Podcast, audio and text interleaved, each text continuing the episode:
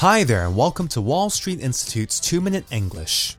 I have noticed one thing about many people learning English in Hong Kong.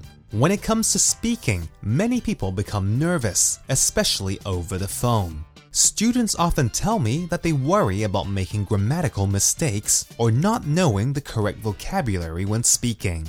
Today, I thought it would be useful to teach you some common phrases you could use on the telephone, because this would be very useful, especially if you need to speak to English speakers on the phone for work.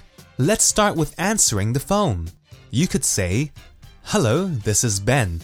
How may I help you? Hello, may I know who you are looking for? Hi, who would you like to speak to? Once the person has stated who they would like to speak to or why they are calling, you could find out a little bit more. Sure, may I know who is calling? Certainly, may I have your name, please? May I know which company you're calling from? Once you know that person's name, you could also address him or her by that to make it more personal.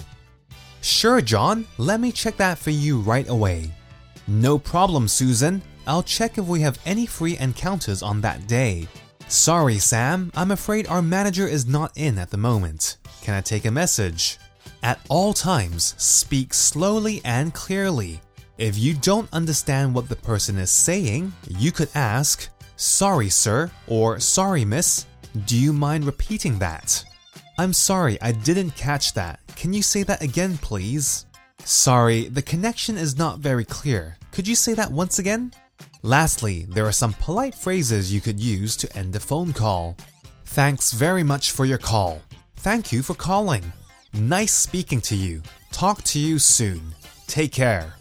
I hope these phrases are useful. Next time someone calls you in English, try using one of these phrases.